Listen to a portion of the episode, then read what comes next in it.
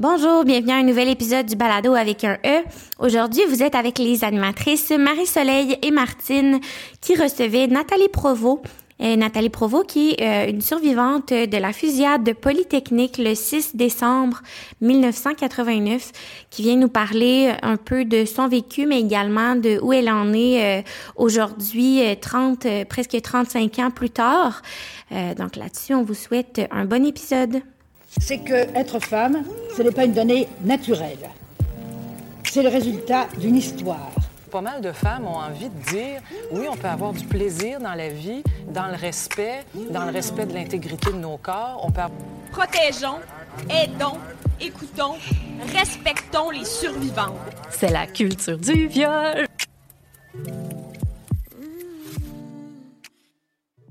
Bienvenue alors, on sait que le 6 décembre 1989, euh, il est un peu passé 17 heures lorsque des coups de feu éclatent dans les couloirs de l'école polytechnique.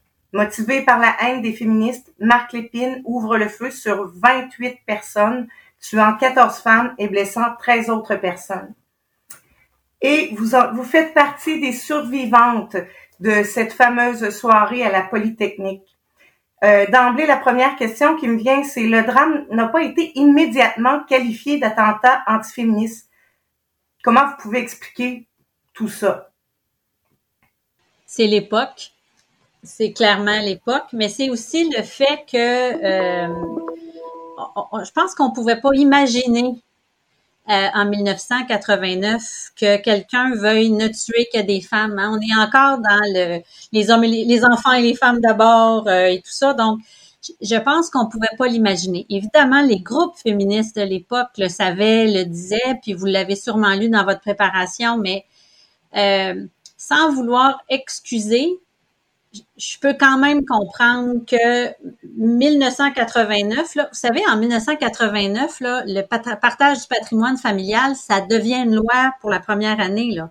Donc, on, on, peine avec les avancées qu'on a fait dans les dernières années, on peine à imaginer comment c'était en 1989, mais même moi, quand j'y reviens, je j'oublie, j'ai oublié que euh, on, était encore très innovant en étant une femme étudiante en génie, qu'on était à peine 10-12% euh, puis en génie mécanique dans mes classes, c'était encore moins. Euh, mais mais en même temps, j'avais été élevée dans un contexte où tout était possible, où il y avait rien pour m'arrêter. Je me suis jamais sentie une pionnière, moi. je l'étais peut-être un peu, mais pas vraiment. Fait que je, je pense qu'il y a plusieurs facteurs qui ont fait, qui ont, qui ont créé euh, une espèce d'aveuglement de, certains. Puis admettre que c'était un féminicide, c'était c'était admettre un énorme problème dans la société et je pense que c'était effrayant. Je pense que c'est ça. Dans un pays comme le nôtre, en plus, euh, euh, lequel il y a des lois, il y a de la protection, euh, il y a des avancements au niveau des femmes. Même en 89, là, c'était c'était autre chose, mais quand même, là, il y avait euh, quelques avancements pour les. Moi, je viens d'une lignée, ben pas d'une lignée, c'est pas vrai, mais parce que du côté de mon de mon père, c'était une, une famille très patriarcale. Mais du côté de ma mère, je viens d'une lignée matriarcale, c'est-à-dire que ma grand-mère était l'administratrice du foyer, elle gérait l'argent.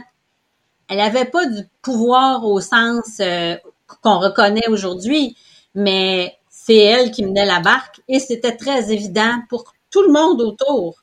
C'était une aînée, elle était très jeune quand elle a pris son destin en main. C'était pas un destin fabuleux, mais c'est une femme qui a pris son autonomie en charge. Fait que je, je suis issue de cette, de cette mouvance-là. Puis moi, je suis née en 1966. En 76, c'est les Olympiques. En 67, c'était Terre des Hommes. Fait que le, fardeau des années 80, là, plus difficile, l'économie plus difficile, reste, il m'a pas tant marqué que ça. Moi, les choses allaient être possibles dans ma vie. Fait que j'ai pas, euh, j'étais peut-être moi aussi un peu, euh, j'ai peut-être fait preuve d'aveuglement, mais en même temps, ça m'a donné du courage, puis de la capacité, puis un peu l'innocence d'aller de l'avant. Et vous savez, quand on parle de euh, la Polytechnique, c'est un événement euh, catastrophique, épouvantable, scandaleux. Euh, ici au Québec, on peut peut-être faire le parallèle un peu comme le 11 septembre. on se rappelle tous de cette date-là. C'est marqué dans nos mémoires. On se rappelle tous où on était, qu'est-ce qu'on faisait. Est-ce que vous pouvez me parler de vous? Qui était Nathalie Provo avant le 6 décembre 1989 et qui est Nathalie Provo après cet événement-là? Ah, euh, avant le 6 décembre 1989, euh, en fait, je suis moi. Hein, c'est la, femme que je suis aujourd'hui est très proche de la jeune femme qui était à Polytechnique. Euh, mais la vie m'a poli. Hein, je suis le même bloc, mais moins brut. Les angles sont moins euh, sont moins aiguisés.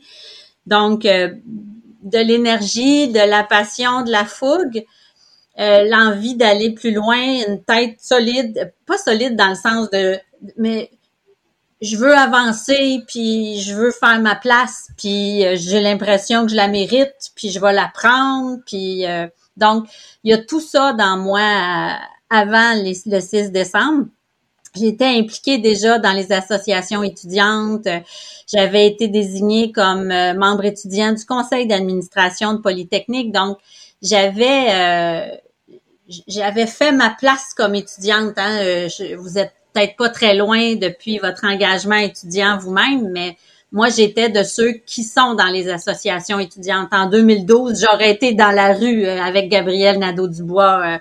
Je, je, je, fais partie de ce groupe-là j'étais peut-être moins de gauche comme ingénieur, mais on, était de, on était de ces groupements-là. Euh, et moi, j'en étais, c'était important pour moi l'engagement. Puis aujourd'hui, je suis fonctionnaire parce que l'engagement est important. Contribuer à ma société, euh, c'est quelque chose qui est un moteur de vie. C'était déjà vrai euh, quand j'avais 20 ans. Euh, le lendemain, ce qui est difficile au lendemain du 6 décembre, c'est la perte d'innocence. Euh, et, c'est une, c'est un long, long chemin de reconstruction euh, quand devant cette perte d'innocence là, parce que euh, puis je trouve que c'est une amie qui m'avait donné la, la, la plus belle image là, c'est quand un, quand un grave événement arrive dans la vie, on a quelques choix devant nous. On peut décider, euh, on va patcher la, tu sais, c'est comme si on avait, on avait construit notre notre vie comme une carte routière avec des ponts puis des, tu sais. Puis quand arrive un événement, boum, il y a quelque chose qui vient de briser puis qui marche plus. Fait qu'on peut patcher pour faire des petits ponts puis essayer de faire comme avant. On peut aller un peu plus loin euh, euh, on peut faire comme si de rien n'était. On contourne, on peut patcher ou on peut se dire, ah, ça marche plus, on efface puis on recommence. Puis les trois, je pense qu'on peut pas ne pas tester les trois façons de faire. Mais c'est et, et, l'impact qu'a eu sur moi le 6 décembre m'a forcé à aller jusqu'à OK, on va effacer puis on va recommencer. Et, et c'est long, c'est très très long. Puis il y a des moments de découragement parce que euh, à 20 ans, je m'imaginais avoir une carrière fulgurante. Puis à 25 ans, j'étais clair que je serais pas capable d'avoir une carrière fulgurante.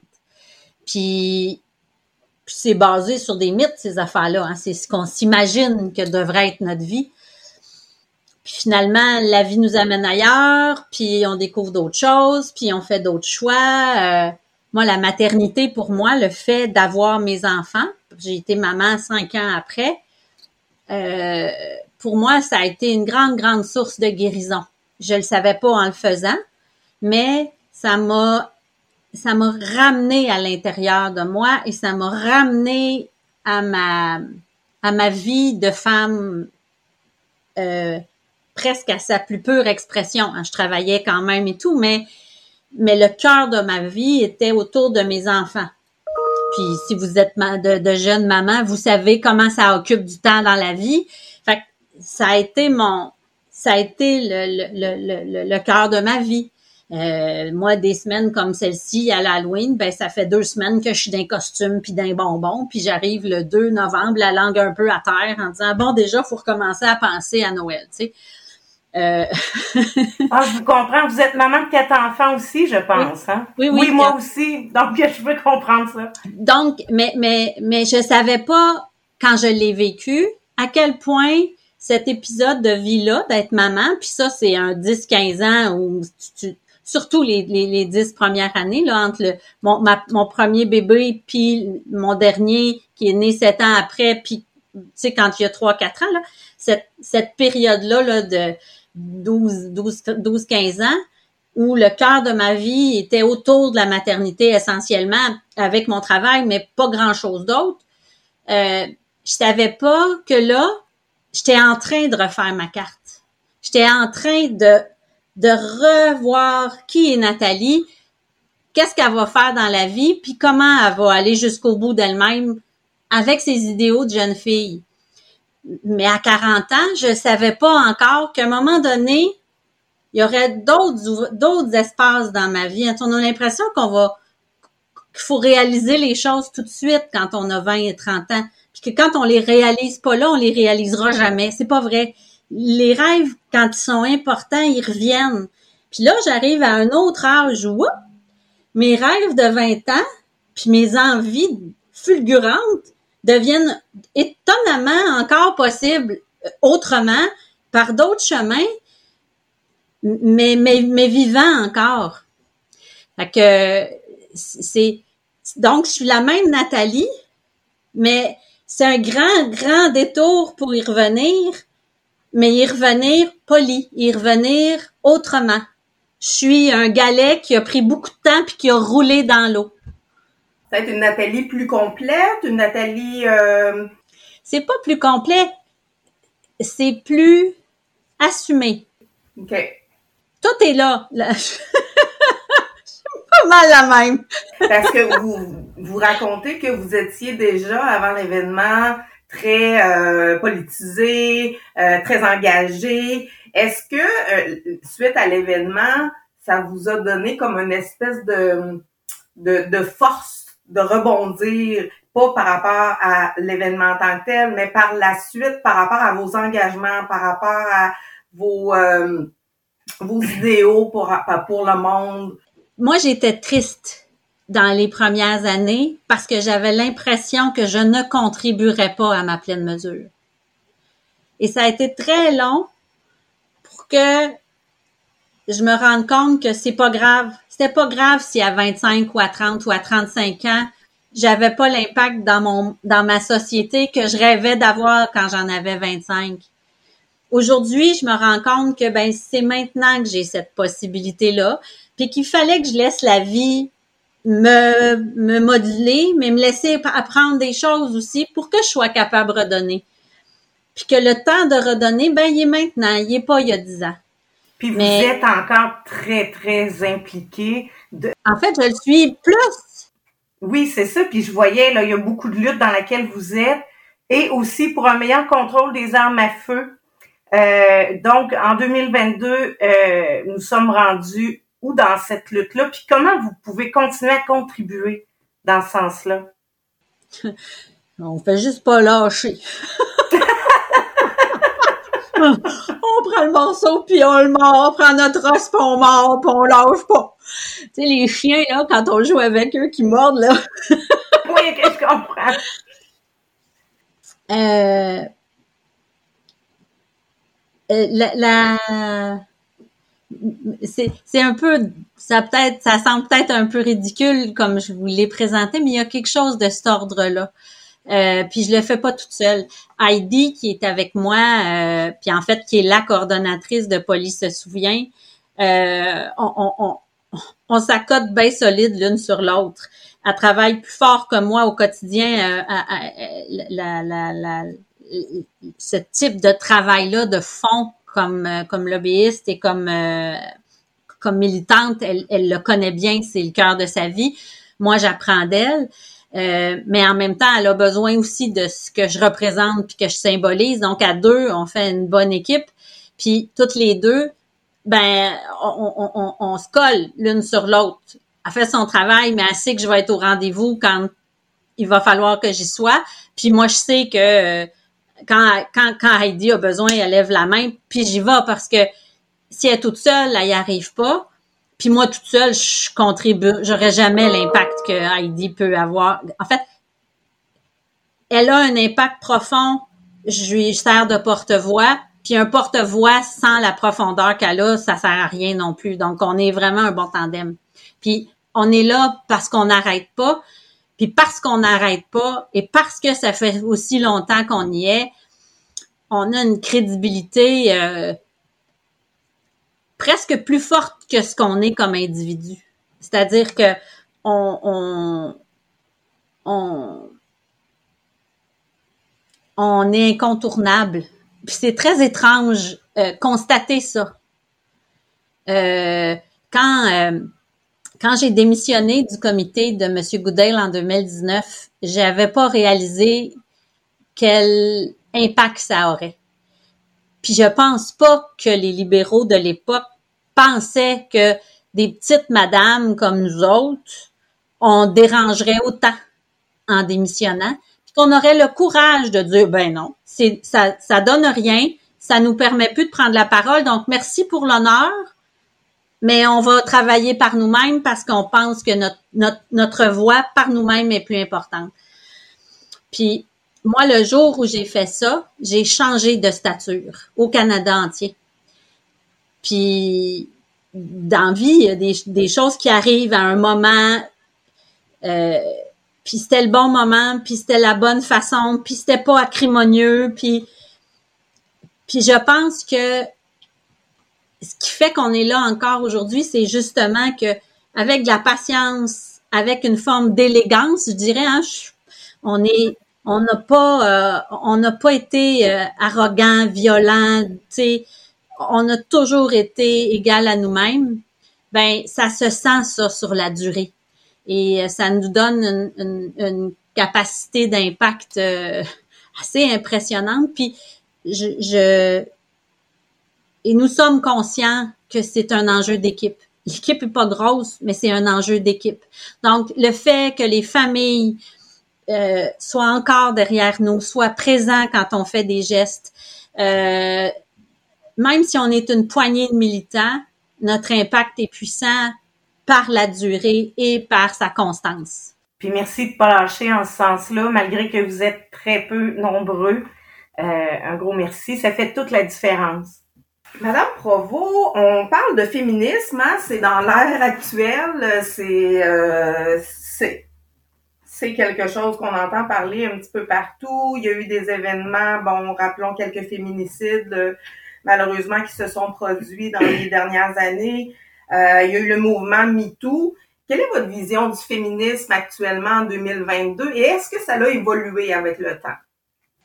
C'est sûr que ça a évolué.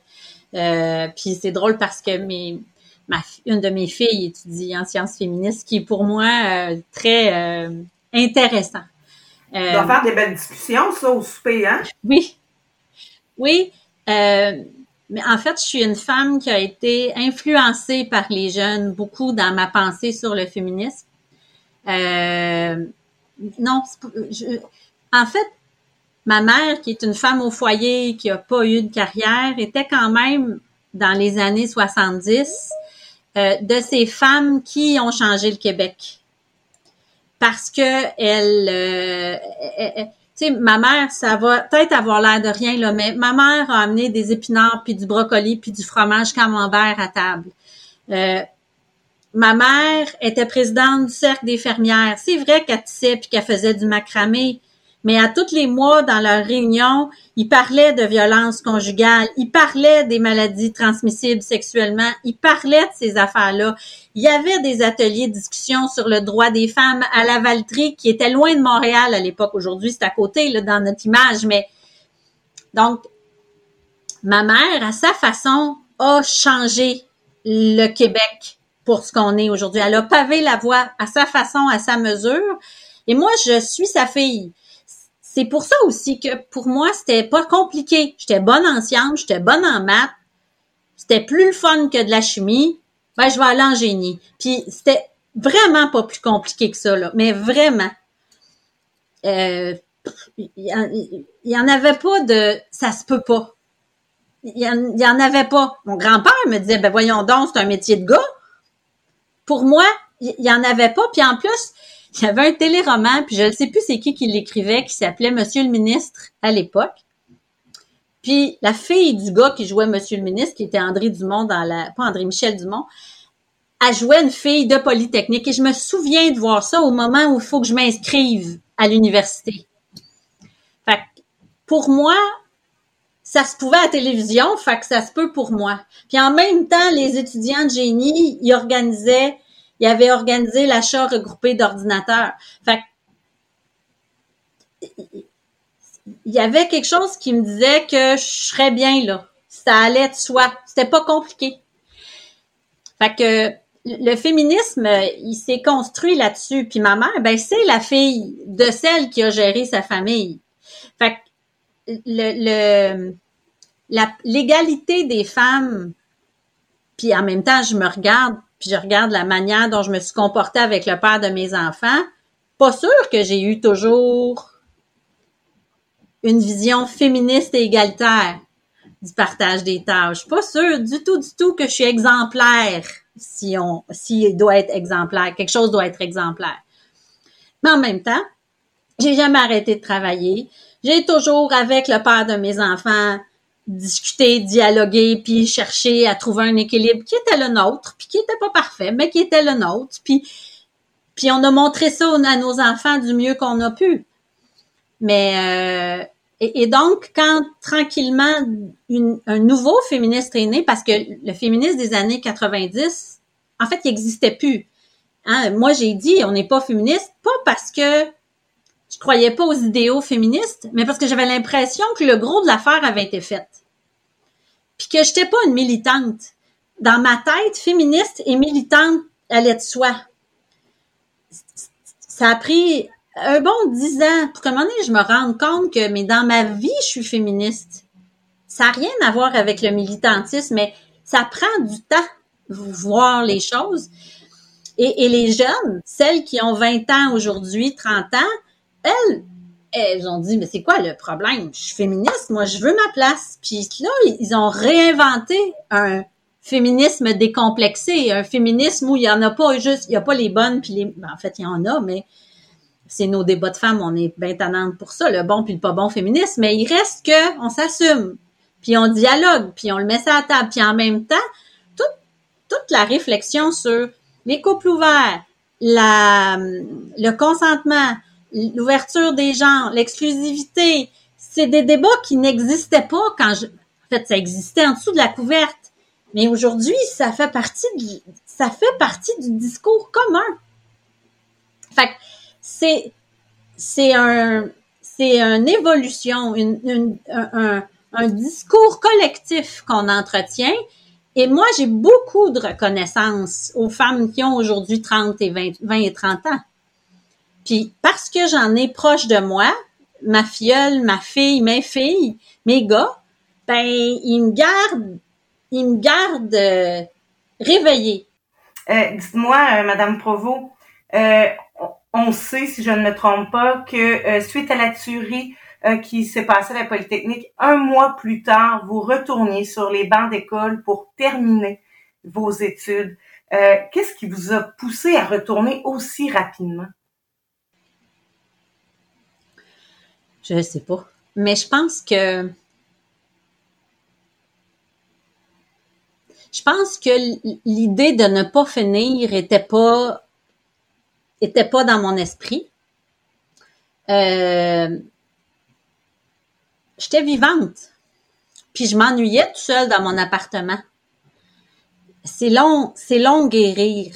Fait qu'elle allait à l'école pour finir mes deux cours.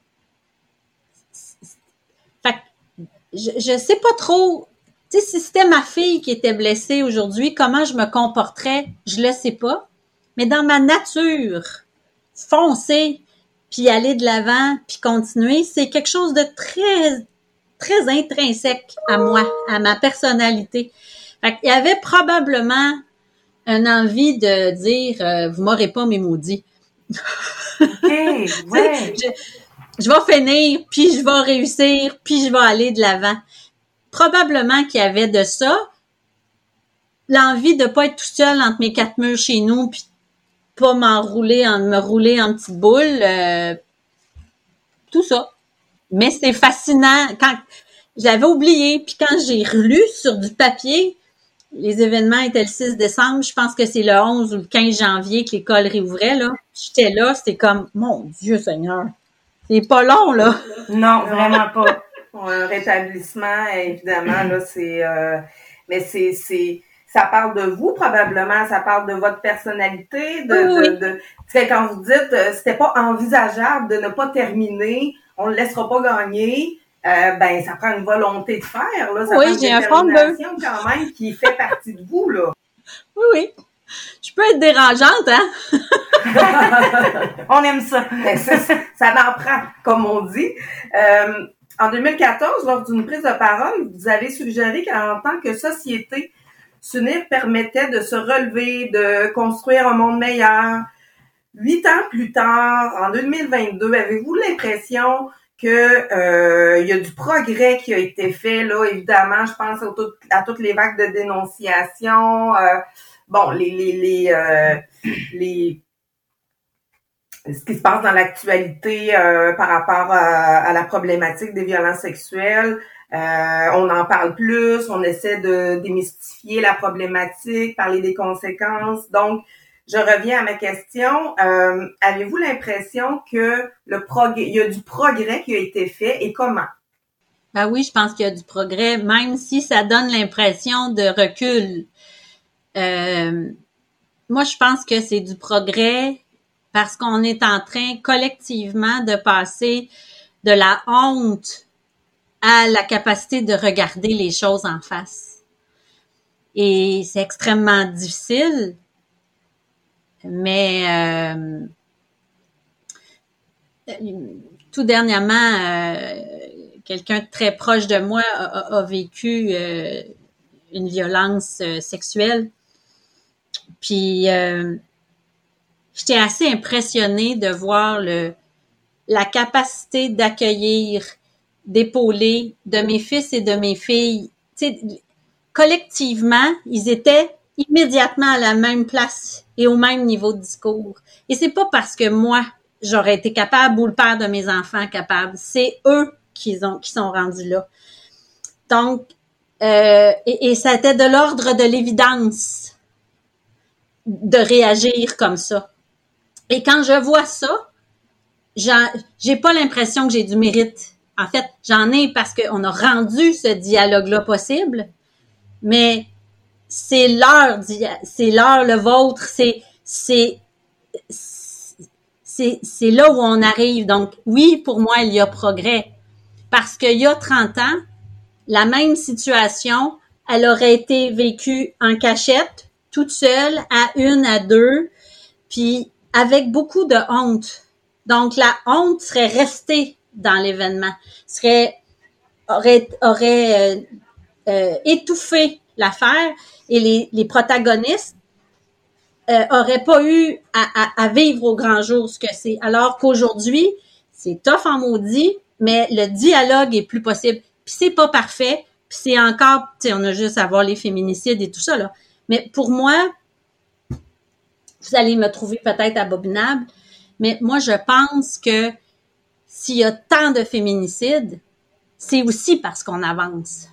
C'est aussi parce qu'on pousse, on pousse dans ces limites des systèmes qui marchent plus. Donc, ceux qui sont coincés dans l'ancien système comme une bête pris dans un coin, ils mordent. Mais, mais, mais c'est aussi le signe d'une évolution. C'est pas une bonne nouvelle que ça arrive, mais c'est signe qu'on évolue. Donc, dans le fond, ce qu'on comprend, c'est que ça, ça fâche ceux qui sont un peu contre euh, justement ces mouvements-là. Euh, donc, ils se disent, ben, on va continuer d'en faire pour faire réagir de notre côté aussi. Je, je comprends pas le compte de ces mouvements-là. Des, des gens qui les, les gens qui vont tuer, par exemple. Donc, ce qu'il faut comprendre, c'est qu'ils vont continuer pour nous faire réagir des mouvements comme nous qui allons à l'encontre des féminicides. euh, je, tu sais, je suis pas dans la tête de ces gens-là. Euh, puis c'est sûr que je suis inquiète des médias sociaux et de ce que ça crée, hein, les effets de, il y a l'effet de serre, l'effet d'entonnoir de, non, c'est, c'est, plus le bon mot là, mais le, le fait que tu es dans un univers fermé où la pensée commune qui règne, euh, tout le monde s'enrichit et s'amplifie. Si je suis impliquée, je, je reviens avec la boucle de tantôt, hein, une des raisons, moi, qui garde mon militantisme dans le contrôle des armes à feu vivants, c'est la montée d'une radicalisation des positions. Parce que si on fait rien puis qu'on laisse aller le, la mouvance de l'armée, le risque, c'est que ça devient un outil tellement puissant de destruction, puis en parallèle, on augmente la frustration ambiante, puis les années qu'on vit là sont dures, mais c'est rien. Moi, je pense que ça va pas être plus simple dans 10 ans puis dans 20 ans là. Pas, quand on regarde les risques de changement climatique et tout là. Je, je peux pas imaginer qu'on s'en va vers une situation plus facile. Euh, donc, les deux côte à côte là, c'est vraiment dangereux. Donc, moi, je pense que si c'est, ça semble peut-être très accessoire travailler sur les armes à feu, mais à mon avis, si on réussit à sortir ou à minimiser ou à réduire le nombre d'armes en circulation au Canada, on vient d'enlever un outil de dangerosité ou de violence qui a des impacts dramatiques. Là. Dans ma classe, six femmes sont mortes en deux minutes, une minute c'est une vitesse folle. 30 balles, là, quand tu fais tic, tic, tic, c'est pas long. Fait c'est fou. Faut être conscient de, quand on a une arme à feu, de qu'est-ce qu'on a entre les mains. Ben, vous savez, euh, on, ah, tu sais, dernièrement, là, je sais plus c'est quand, là, mais tu sais, c'est des voitures qu'on peut se servir pour tuer du monde, là. Fait que, puis tu sais, voir la, la, voiture comme une arme, c'est pas commun là. Puis je suis pas, suis pas en train de dire qu'il faut retirer les voitures de la circulation parce qu'elles sont trop dangereuses comme arme, au contraire. Mais une arme, c'est fait pour tuer. On peut-tu au moins enlever celles qui sont euh, euh, qui, en fait qui peuvent pas être utilisées pour la chasse et qui sont beaucoup trop performantes pour tuer des humains ou n'importe quoi? Quel message aimeriez-vous envoyer à la, future génération de féministes? Juste un, continuez. Continuez. Continuez de vous poser des questions, continuez de débattre, continuez de chercher, à, à continuer, lâchez pas. Puis on va être là, puis on continue avec vous autres, mais continuez. Malgré hein, qu'on peut entendre, euh, des fois on entend, euh, ah les luttes sont finies, tout le monde est d'égal à égal, est-ce qu'on peut en revenir de ça? Bon. Non, parce que ça, j'ai souvenir de discussions avec euh, Catherine Foll qui a fait le, documentaire euh, euh, Au-delà du 6 décembre, qui a été réalisatrice à l'ONF, qui a réfléchi beaucoup, beaucoup, beaucoup au féminisme. Plus que moi, je dirais même de manière formelle. Puis Puis c'était une féministe dans sa vie, Catherine. Puis elle n'a pas toujours été bien vue des féministes, de, l'intelligentsia féministe des années 90 et 2000. Puis, euh, mais, Catherine, elle, elle, croyait que l'époque qu'on avait acquis faisait que euh, on, on, on Oh, je vais pas essayer de mettre des, mots dans sa bouche, puis elle les a écrits. Je suis émue parce que Catherine est décédée au début de la pandémie, beaucoup trop jeune. Euh, mais euh, ce que nous montre le sort des femmes en Syrie, en Iran, euh, en Afrique du Nord, il y a des, il y a de ces pays-là où il y a eu des époques où la vie des femmes nord-américaines et la leur était très semblable. et par la religion, on a reculé.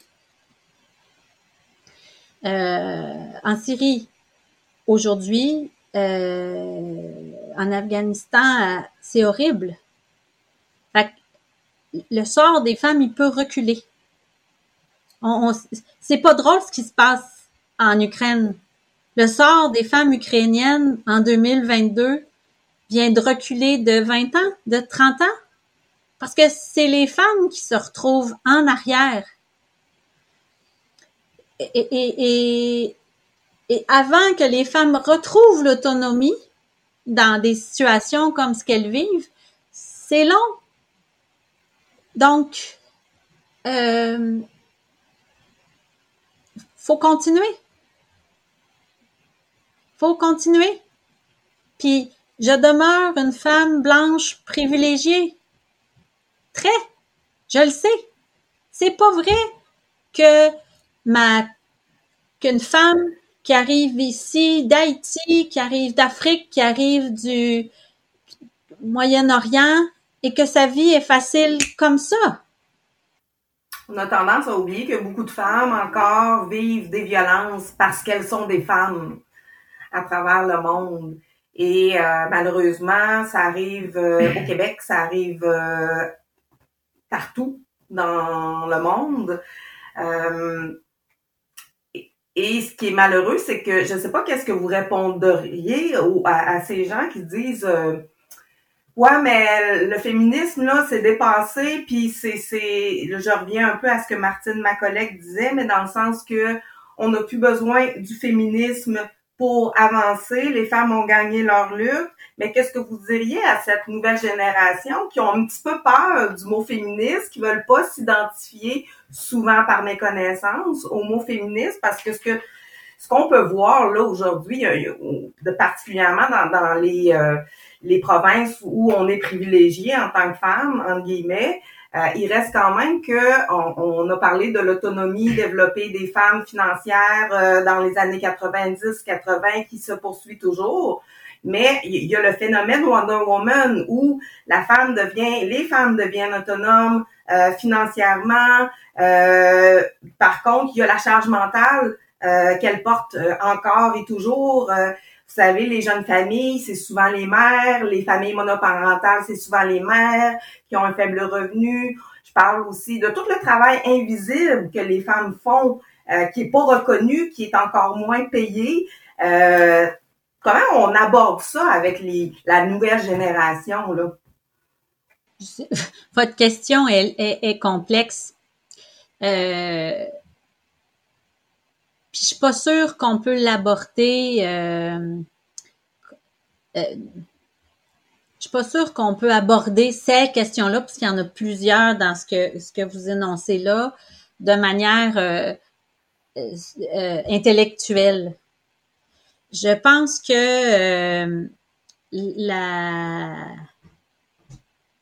je pense qu'être une féministe en 2022, ça se pratique au quotidien dans la vie, à la base.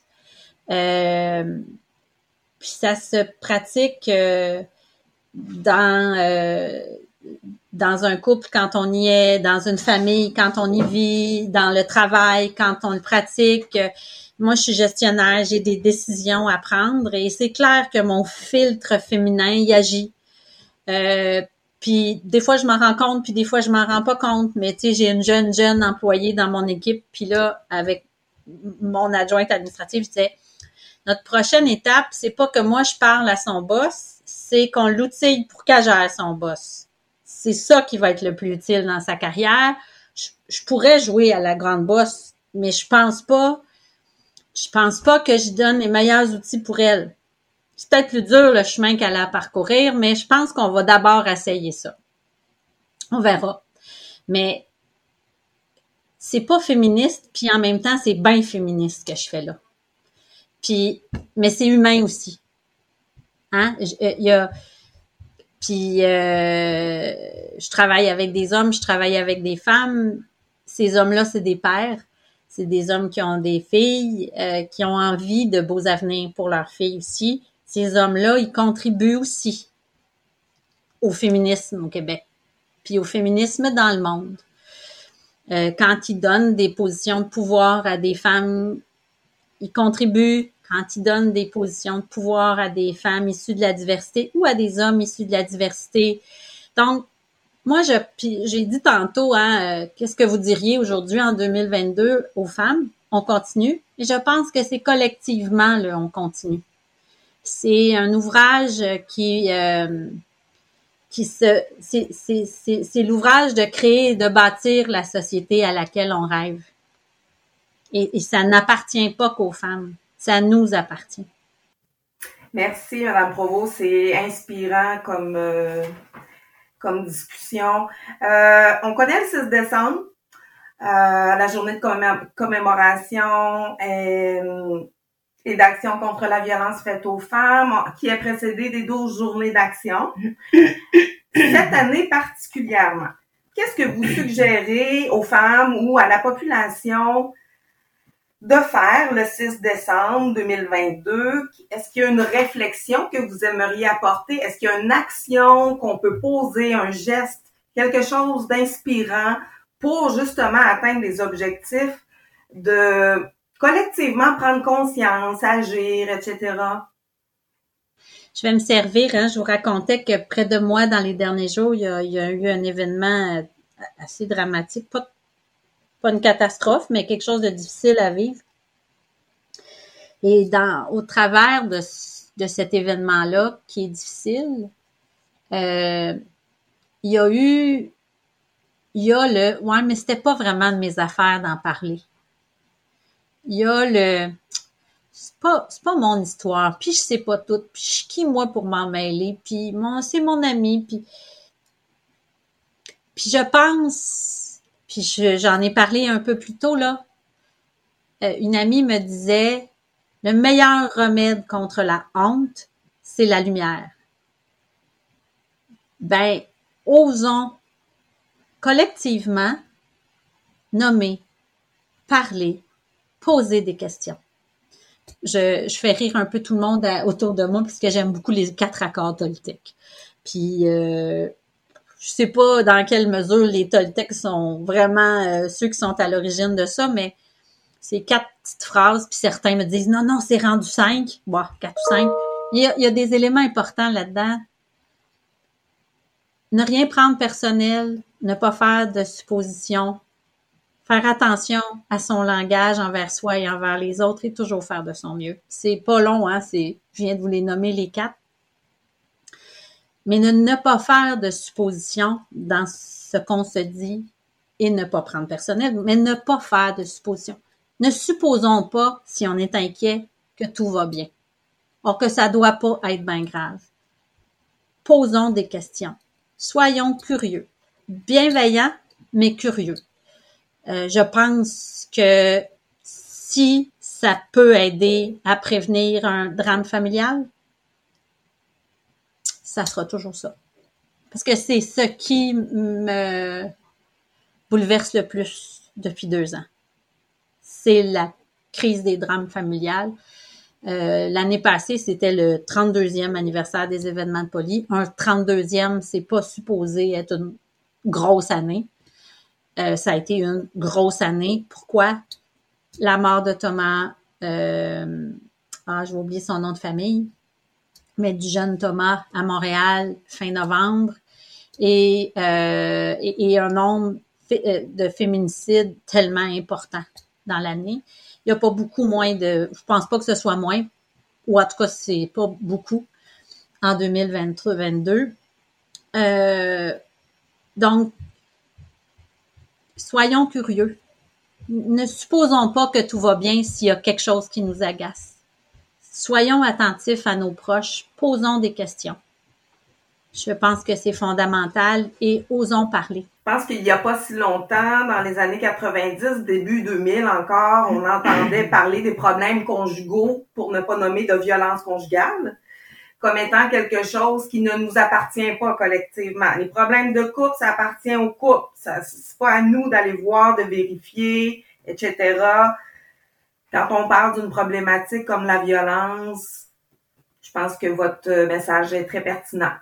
ben, tu sais, il y a, y a, la vie d'enfant en jeu, il y a, je, je, je, je, par grand bonheur, j'ai pas vécu de, à part ce qui m'est arrivé, mais j'ai, pas vécu beaucoup de violence.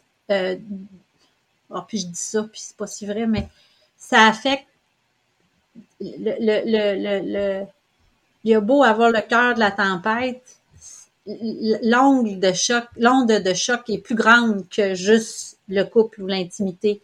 Euh, des enfants qui sont témoins de d'autres parents, euh, ça a des répercussions longtemps euh, sur d'autres, sur des voisins, sur.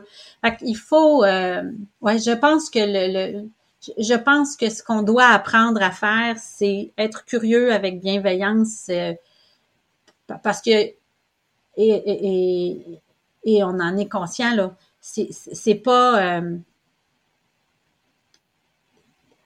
c'est pas une excuse de la violence, mais il y a souvent un grand désarroi aussi chez les hommes violents.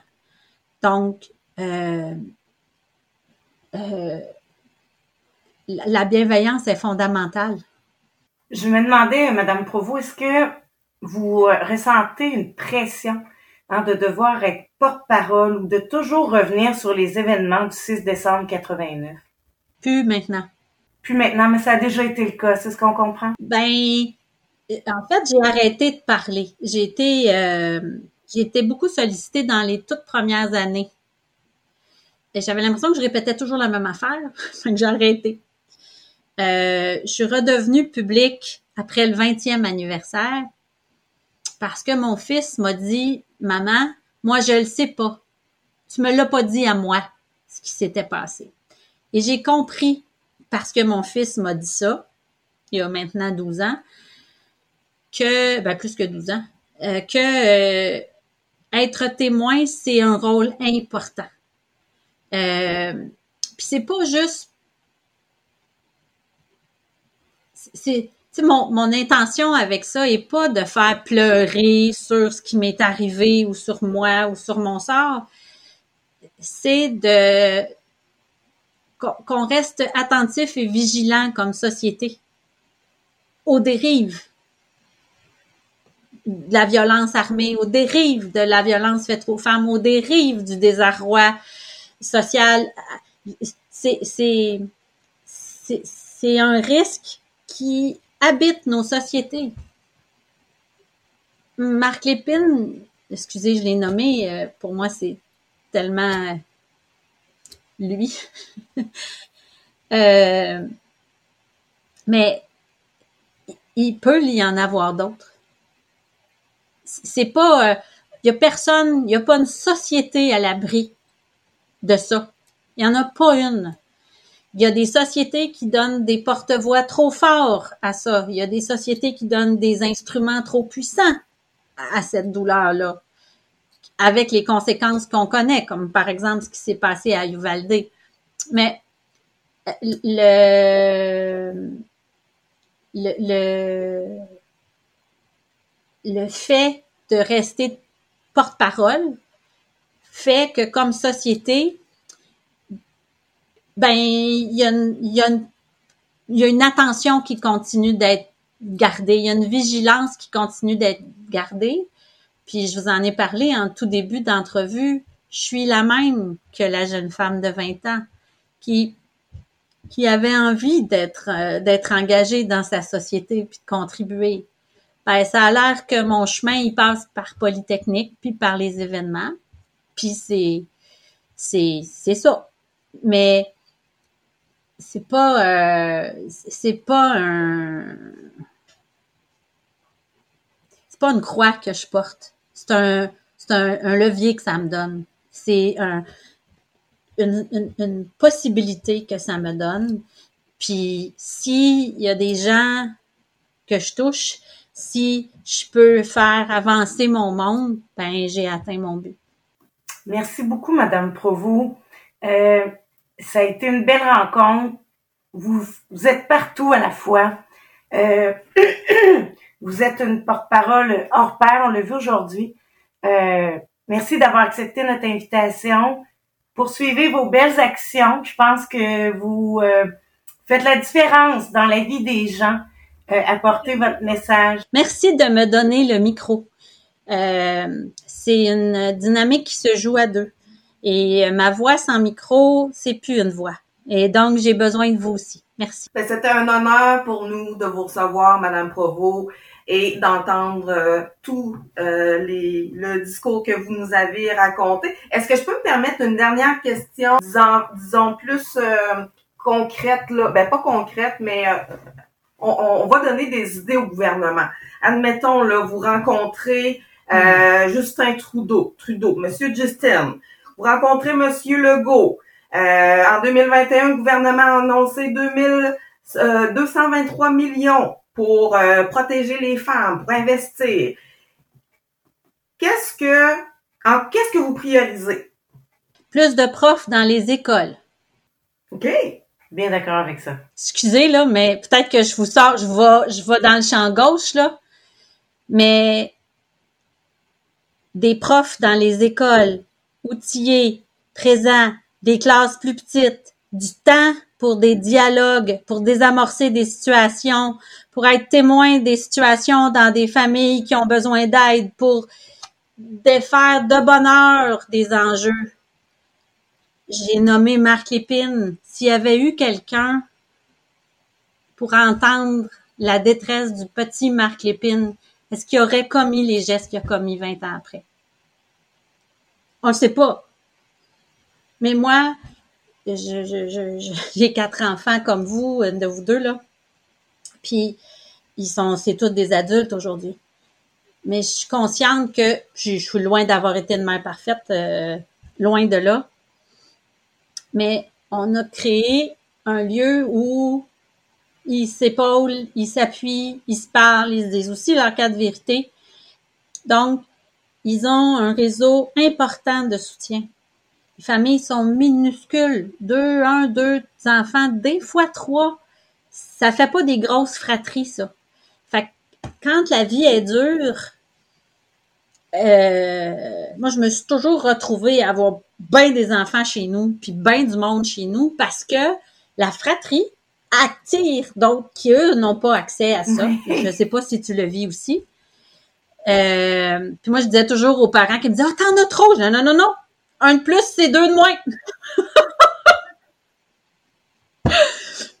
c'est pas plus, c'est moins. Parce qu'ils jouent, ils s'engagent ensemble, puis des fois, flou, je n'ai plus. Je n'ai plus, ils ont du fun en gang. Puis j'ai plus besoin d'être le terrain de jeu. Fait, fait que je pense que l'école, même si c'est lourd, hein, j'entendais l'histoire du brossage dedans, là, je pense qu'il faut absolument qu'on mette bien des profs à l'école, puis qu'on mette bien des éducateurs, puis qu'on mette bien des ressources à l'école. Ça va réduire les urgences parce qu'on va savoir comment prendre soin de nous-mêmes. On va être des adultes plus en santé. Il va y avoir moins de violence. Moi, je pense que c'est à l'école que ça se passe. Ouais. Puis les défis qui ont, là, ceux qui ont 5 ans aujourd'hui, là, en 2040, là, ils ont des maudits défis, hein? puis ils vont avoir 30 ans, puis je ne sais pas de quoi va avoir l'air la vie. Mm-hmm. Fait que si on est capable d'en prendre soin aujourd'hui, c'est le temps. Très pertinent. Merci encore une fois. Euh, bravo pour votre parcours. Merci, de nous inspirer. Je vous dis, euh, est-ce que c'est la fin, Martine? Oui, c'est la fin et on aimerait euh, que votre que votre présence avec nous au balado va sortir le 6 décembre. Alors, euh, spécialement, c'est pour ça qu'on voulait vous rencontrer pour poser une action le 6 décembre. Alors, c'est votre voix qui va être portée euh, par chez nous pour le 6 décembre prochain. Merci.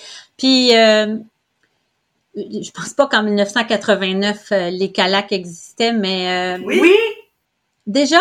Oui. 79, le CALAC sur Trois-Rivières. 75 à Montréal. Fait que oui. Dix ans après.